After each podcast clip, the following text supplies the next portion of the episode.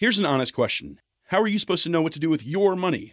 Very few of us are exposed to meaningful advice on how to manage our finances. Even fewer have the means to get professional financial guidance. Betterment is a platform that was built to do something radical, to give accessible financial advice that puts you first. If you're like most Americans, your money is probably sitting in a savings account, likely earning you next to nothing. Maybe you have an investment account that you're not really sure what to do with. Betterment can help you make sense of what to do with your money. Investing involves risk, but you don't have to know the ins and the outs of the stock market to start investing for your future. Betterment's technology will put your money to work choosing the stocks and strategies that are right for you because we know you have other things to do. Betterment's platform can even provide guidance on what financial goals make sense for you. Give your money a new home with Betterment, peace of mind included. Download the Betterment app today. That's B E T T E R M E N T for the betterment of you.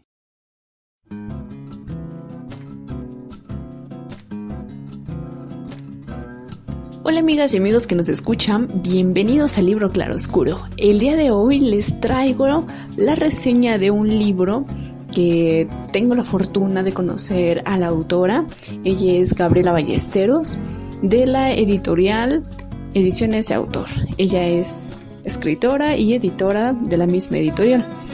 Tuve el placer de conocerla eh, justamente en la feria que hace poco estuvo en el centro histórico allá en la Alameda, aquí en la Ciudad de México, y me recomendó uno de, los, de sus libros. De hecho, bueno, agradezco a Gaby por haberme proporcionado ese libro. Leerlo para mí fue algo muy divertido. Las historias que presentan cada cuento eh, no te las esperabas. La verdad yo no esperaba que hablaras a lo mejor de, de, superhéroes, porque les voy a contar que una de las historias con la que, la primera historia con la que inicia este, este libro titulado De infortunio, amor y disparate, pues inicia con una historia un tanto chusca que la verdad o más bien yo no hubiera considerado hablar de este tema, sin embargo Gaby se atrevió a hablar de los superhéroes. ¿Quién dice que los superhéroes son para niños? Pues no solamente son para ese tipo de personas, niños, sino para personas de cualquier edad. En esta historia lo que predomina es la pregunta de decir, ¿cuál es la vida de, un superhéroe? ¿Qué hay detrás de la vida de un superhéroe? Estos personajes, eh, aparte de hacer el bien en la humanidad, de salvar, de de utilizar sus superpoderes contra el mal, pues también tienen una vida, tienen hijos, tienen familia, también tienen sentimientos, se enamoran, se enojan e inclusive hasta se van de fiesta. Esa primera historia nos relata acerca de la vida de varios superhéroes, inclusive hasta de cómo los regaña su esposa y de eh, que tienen que ir a sus hijos a la escuela. Entonces es Sí, son superhéroes, pero esos superhéroes también tienen una vida social.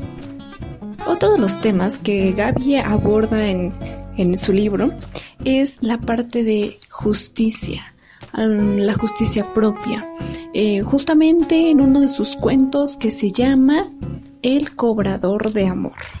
Así como el título suena, cobrador, cobrar, suena venganza, trata justamente de algo similar. Un joven en la universidad, bueno, ya no va a la universidad porque los estudios no se le daban. Entonces cuando termina el bachillerato, pasa a la universidad, decide ya no estudiar más que música. Él se pasea por su vecindario, eh, a los vecinos se les hacía ya costumbre verlo pasar porque siempre tenía una misma ruta para dar paseos todo el día. Esa persona es un hombre, un joven, con un aspecto un tanto gótico, quizás daba un poco de miedo, esa vestimenta oscura, negra, sí da, da una mala impresión, sin embargo los vecinos pues se acostumbran a verlo pasar por ahí. Un día él, caminando por la Alameda, lo saluda una chica de dueña, bueno, atendía una cafetería, lo saluda y eh, a través de ese saludo, poco a poco, empieza a socializar con esta chica. Al conocerla, ella le cuenta que ha tenido varias parejas que desafortunadamente le han roto el corazón. Eh, bueno, bueno, no literalmente, pero sí que la han lastimado y entonces esas personas se han llevado pedacitos de su corazón, inclusive hasta su misma familia, quienes la han hecho sentir mal. Entonces, eh, ese joven en forma de justicia quiere devolverle el corazón y quiere que su novia eh, tenga un corazón feliz, amoroso, sin que esté roto, sin que le hayan hecho daño. Y para ello, bueno, este, este chico recurre a, mucha investigación para saber de qué forma se podría eh, encontrar y guardar un pedazo de amor. Finalmente encuentra en la brujería y la hechicería la respuesta. Dice que tendría que sorber y conseguir sangre de todas esas personas que hirieron a su novia y formar un corazón lleno de, ese, de esa sangre de, todas las personas para que finalmente su novia lo, pudiera tener. La forma de obtener la sangre, él mismo la conseguía a través de sus garras y sus dientes, ya que mordía a las víctimas y succionaba la sangre. A veces los abría con sus mismas garras, bueno, sus uñas. Entonces, con el paso del tiempo, eh, se comienza a ser un hombre muy delgado, las manos ya tenían esa práctica para destazar y empieza a ser ahora un poco más extraño. Llega el día en el que tiene el corazón completo con toda la sangre de todas las personas que le hicieron daño a su novia. Y el dilema aquí es dárselo a su novia. ¿De qué manera ella lo va a recibir? Ella lo tiene que recibir o comiéndolo pero para ese chico se le hace algo grotesco darle un corazón a su novia para que se lo coma y decide por la noche después de hacer el amor, cuando ella está dormida, le abre el corazón, bueno, le abre el pecho y le intentan cambiar el corazón. Sin embargo, creo que no funciona de la manera en la que él deseaba ya que bueno, al contacto con sus uñas comenzó a resquebrajarse y a palpitar muy violentamente hasta que finalmente se calmó el corazón. Quedó inerte, vacío de toda emoción.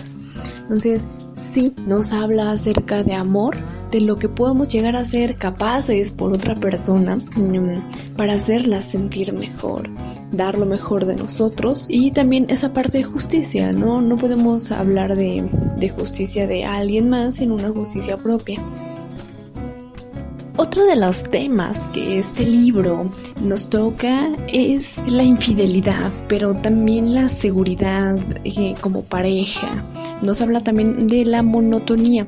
Este cuento llamado El hechizo eh, justamente nos habla de eso. Yo creo que el tema central es la monotonía, la falta de comunicación, quizás los, algunos problemas o problemas muy comunes que pueden llegar a tener las parejas cuando ya están casados.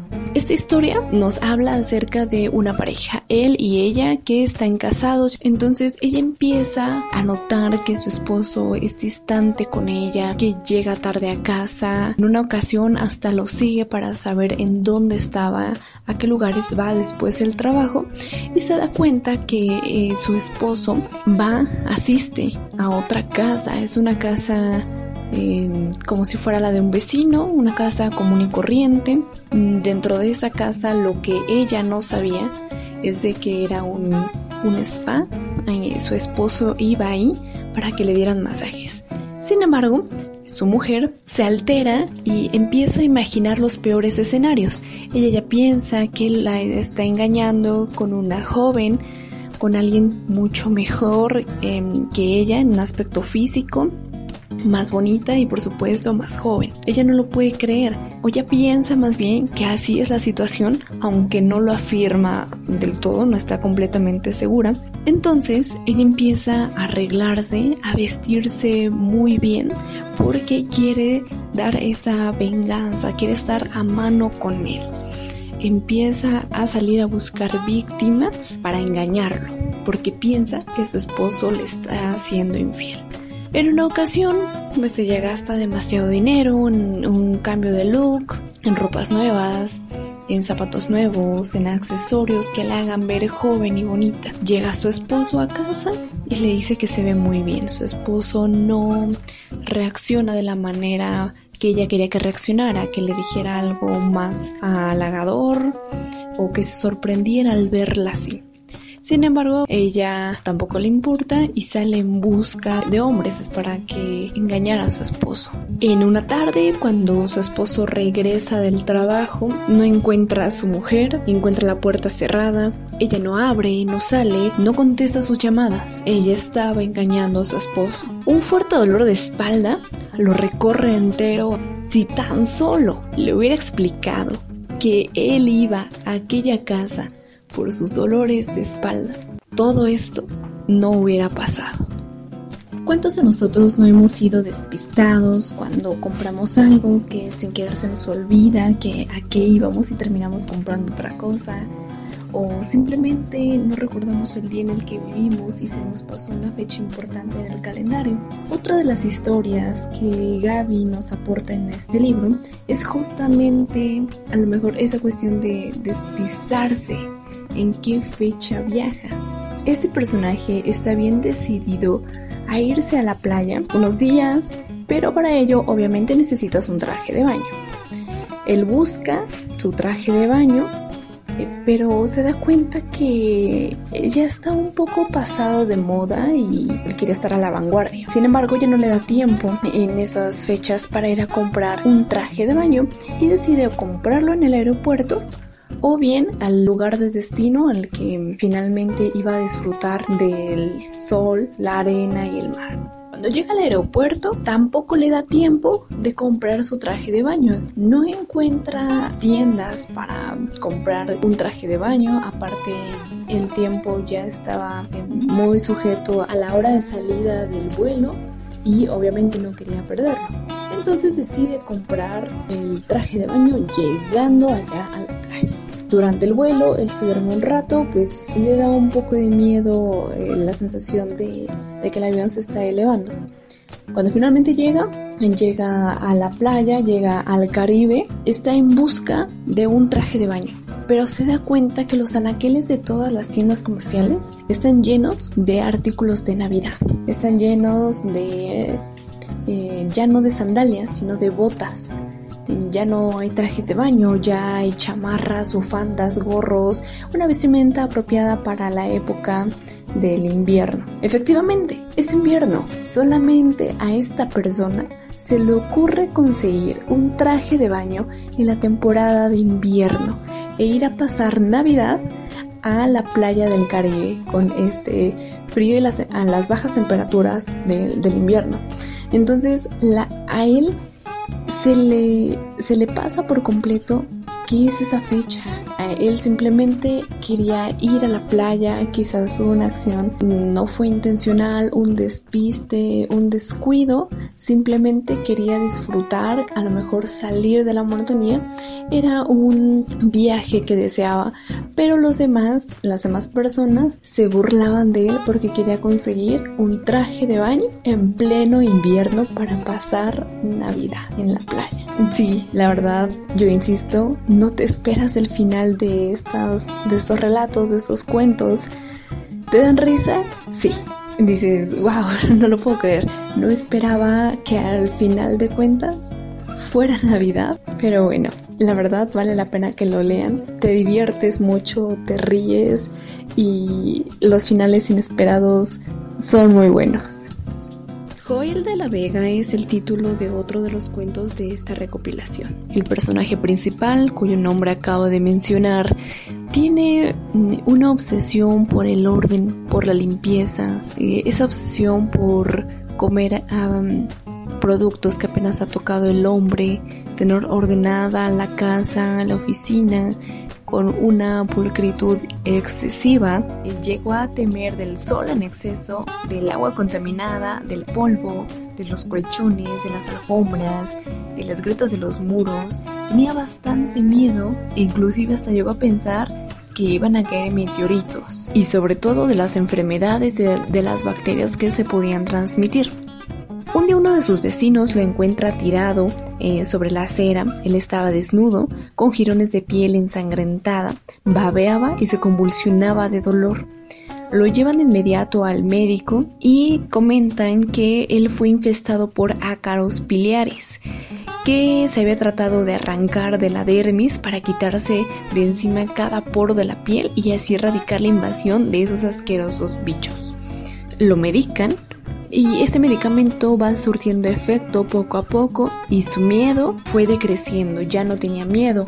Eh, yo creo que a algunas personas pues, nos ha pasado que gracias a cierto evento inesperado cambiamos nuestra forma de vida, quizá nuestra forma de pensar, pues justamente a ese personaje le pasa de esta manera. Años después de que la enfermedad fue controlada, Joel de la Vega sana y regresa a su casa, pero no, no regresa a su casa donde vivía él solo, sino llega a su casa de sus bisabuelos en la cual su hermana había montado una especie de museo, restaurante, hotel. El lugar, el calor, la vegetación, el contacto con los turistas hacen que Joel de la Vega rejuveneciera, que rejuveneciera físicamente e inclusive mentalmente, porque, bueno, cabe mencionar que ese personaje no le gustaba salir de viaje por lo mismo de la seguridad. Entonces, años después, decide emprender un viaje. Él quería conocer algunos sitios que los turistas le habían recomendado cuando llegaba a platicar con ellos y deseaba ver esas maravillas que había tenido tan cerca y que años atrás no se había atrevido a ver por su miedo.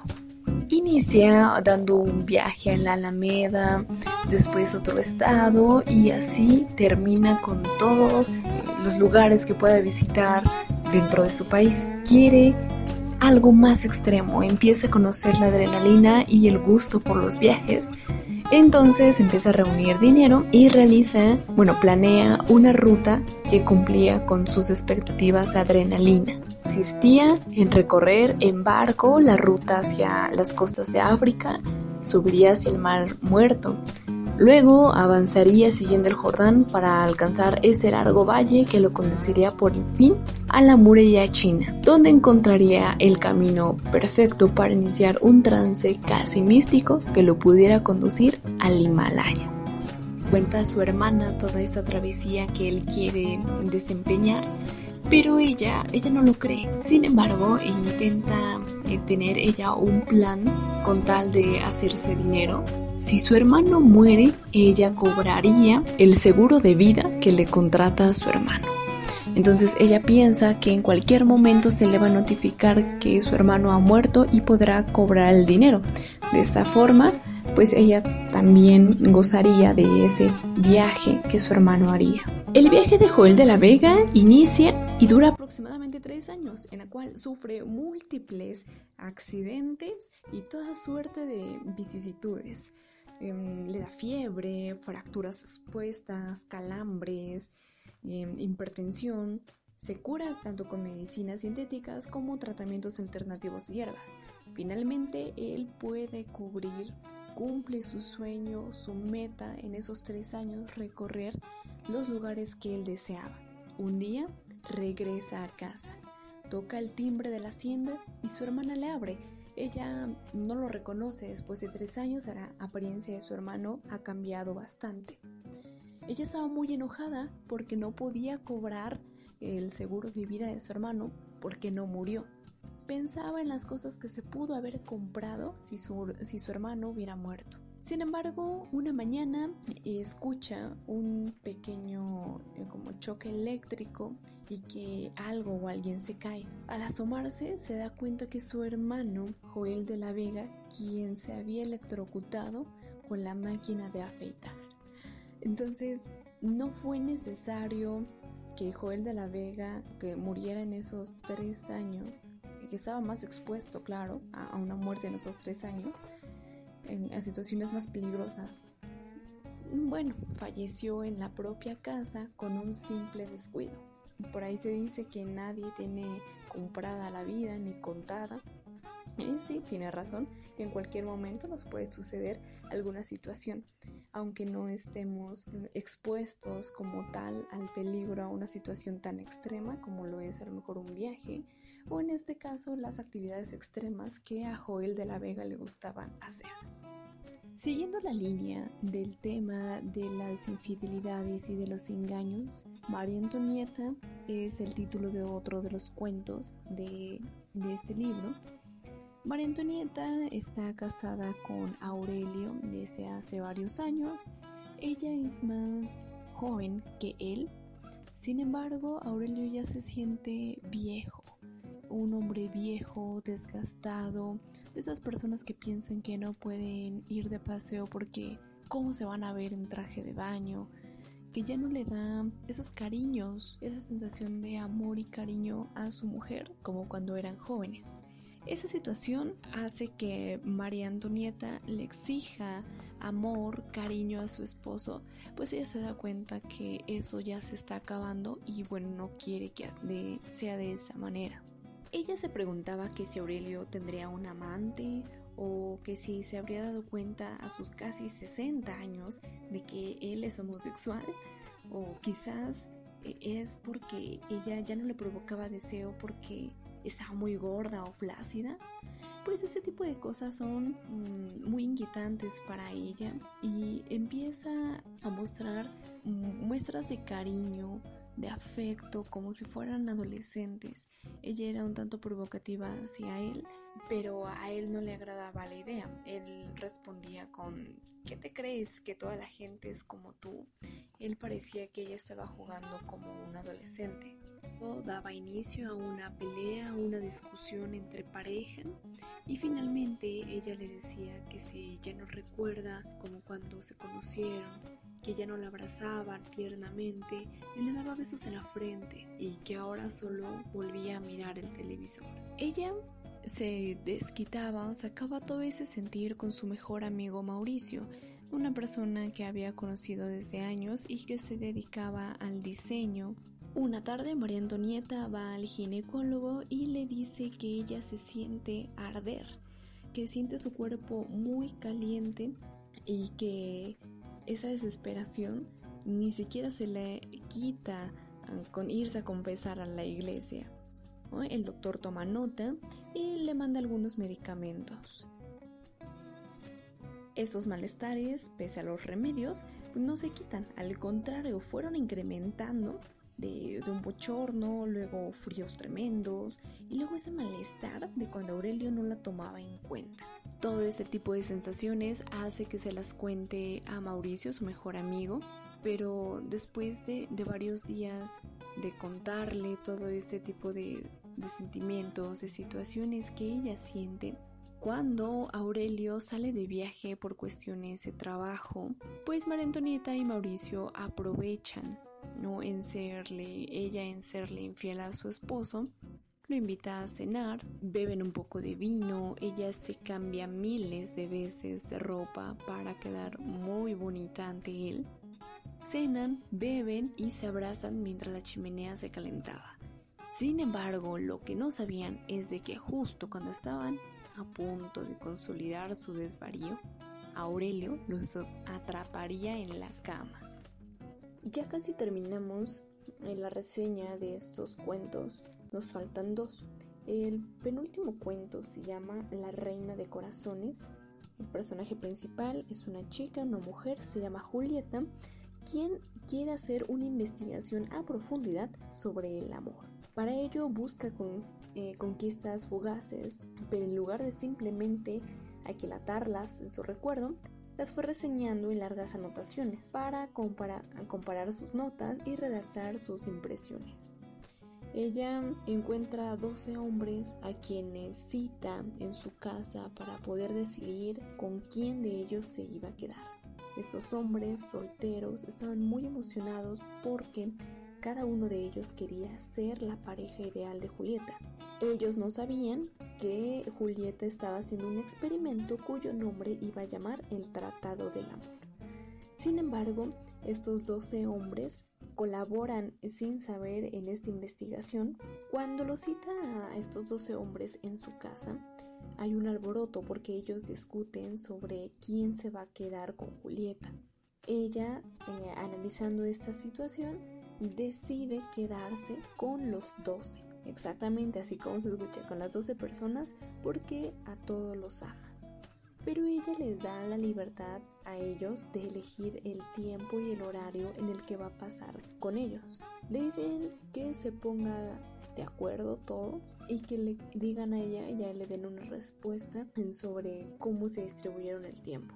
Ellos tras una reunión deciden que como son 12, cada quien tendría a Julieta una vez eh, al año, es decir, durante un mes.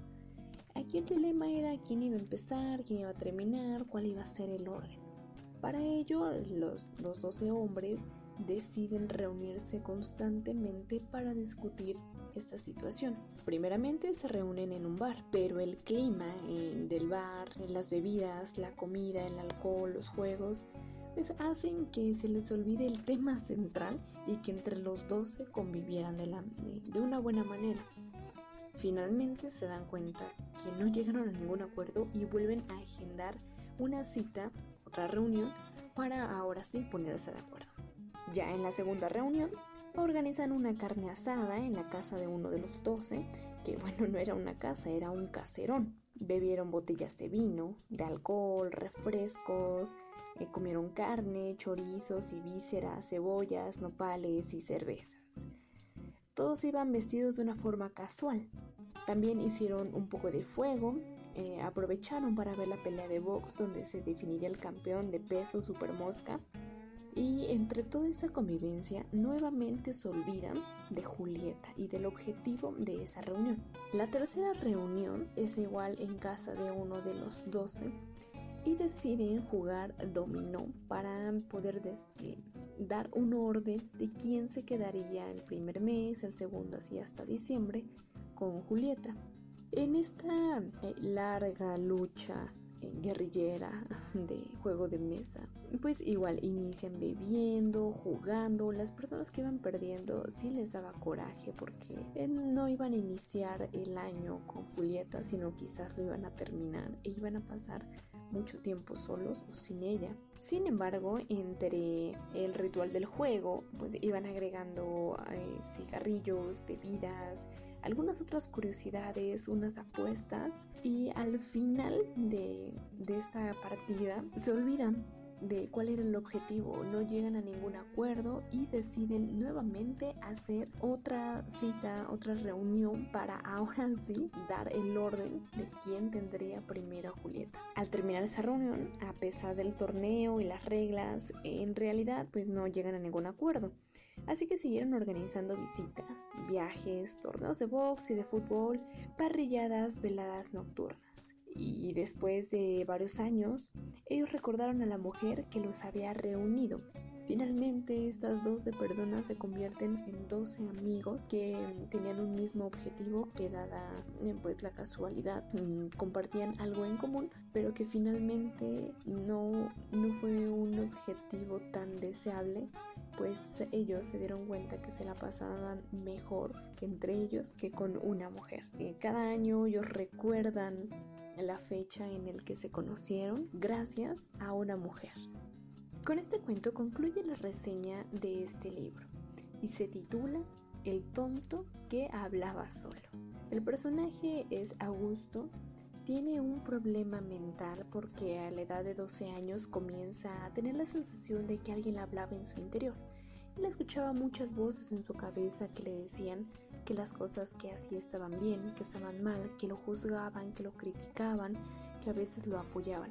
Sin embargo, estas voces nadie más las podía escuchar, solamente él. Sus padres le preocupaba esta situación, sin embargo, lo llevan al médico, al psicólogo y no le pueden dar eh, solución a esa problemática. E inclusive su mamá llegó al grado de pensar que tenía el demonio adentro y lo llevó a la iglesia para que le hicieran un exorcismo.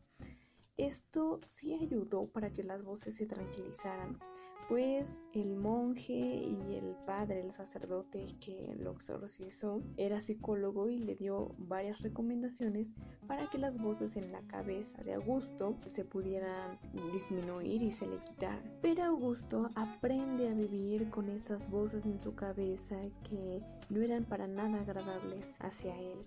Se volvió hosco, negativo, una persona muy silenciosa, remilgosa e invisible. Un día Gustavo saca a pasear a su perro al parque, pero estas voces lo aturdían a todas horas. En, un intento de callarlas y de hablar consigo mismo, parecía que hablaba solo, choca accidentalmente con una chica que parecía de su edad.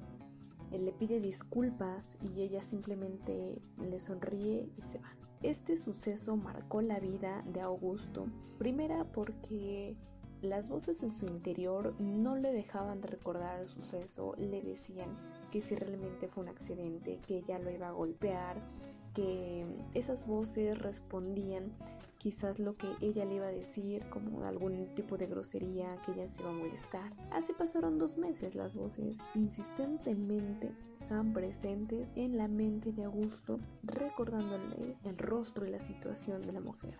Poco a poco Augusto se empieza a acostumbrar y cierto, cierto cariño y atracción hacia esta chica.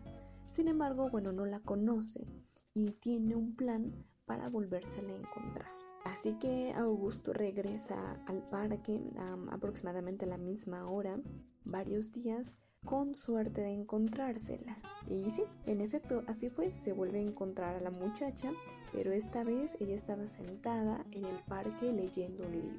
Por desgracia ese día no iba en compañía de su amigo canino, pudiera facilitar más el encuentro, pero bueno, él se las tuvo que arreglar solo. Y claro, sus voces le decían, háblale, salúdala, eh, tranquilo. También le decían que no se acercara, que mejor se hiciera el disimulado, que no hiciera el ridículo, que con lo feo que él está lo iban a ignorar y que además parece un tonto.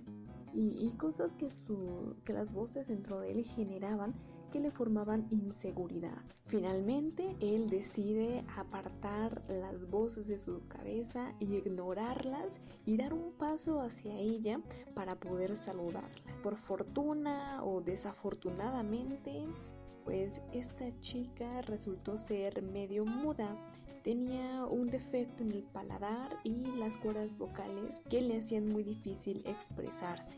Ella le da su nombre y él, él la recuerda mucho. Días después eh, empiezan a encontrarse más, más seguido hasta que finalmente hasta que finalmente eh, deciden formalizar su relación. Este suceso es muy importante también para Augusto porque ella es un calmante para esas voces.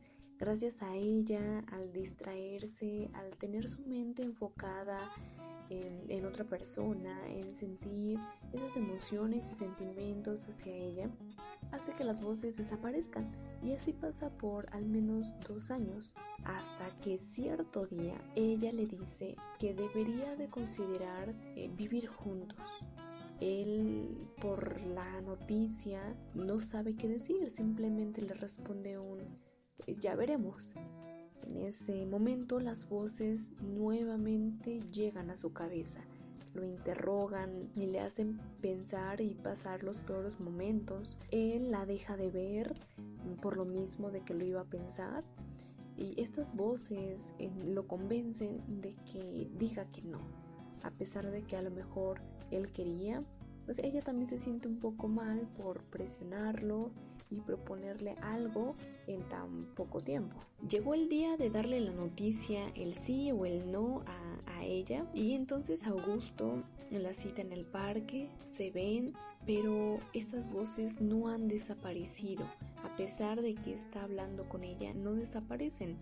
¿Qué pasa? Invaden sus pensamientos. Él no los puede controlar y se desquita con ella la empieza a zarandear en medio del parque y le exige que se callara, eh, no le decía a ella, le decía a sus voces, porque sus voces lo molestaban bastante. A, ella la rescatan un par de personas y pensaron que había enmudecido por el susto, ellas no sabían que, que ella tenía un problema. Augusto, alterado, empieza a correr contra un árbol, comienza a golpearse la cabeza y tras múltiples golpes se tapa los oídos gritando que se callaran, insistía en eso, que se callaran hasta que alguien le dio un golpe y lo desmayó. Llaman a los paramédicos y a policías y se llevan a Augusto. Unos niños pensaban que estaba drogado Augusto y cuando su novia fue cuestionada sobre aquel incidente, ella le dice que no, que no, que bueno, que sí había visto a Augusto por ahí en el parque, pero que era el tonto que caminaba hablando solo. Ella finalmente no lo reconoció, eh, no lo quiso aceptar y lo creyó un desconocido. De esta manera terminamos la reseña del libro de Infortunio, Amor y Disparate de la autora Gabriela Ballesteros. Nuevamente Gaby, muchas gracias por darme la oportunidad de hablar de este increíble libro. Les recuerdo a todos que pueden encontrar el ejemplar en la página de internet de la editorial Ediciones de Autor. Ojalá que tengan la oportunidad de apoyar a esta editorial, de comprar y adquirir textos de autores independientes que día a día nos están dando a conocer y nos comparten su talento. También les recuerdo que nos pueden encontrar en todas nuestras redes sociales como Libro Claroscuro en Facebook, en Twitter, en Instagram, en YouTube, ya nos pueden encontrar en Spotify. Regálenos un like, déjenos un comentario si les agradó el libro, un comentario ah, quizás de un libro que queremos que, que quieren que reseñemos. Eh, regálenos un compartir con todos sus amigos y nos esperamos en las próximas secciones de la semana. Les recordamos que de lunes a sábado subimos contenido nuevo para ustedes. Yo soy Sara Yolopa y esto fue la reseña en miércoles del libro Claroscuro. Hasta la próxima.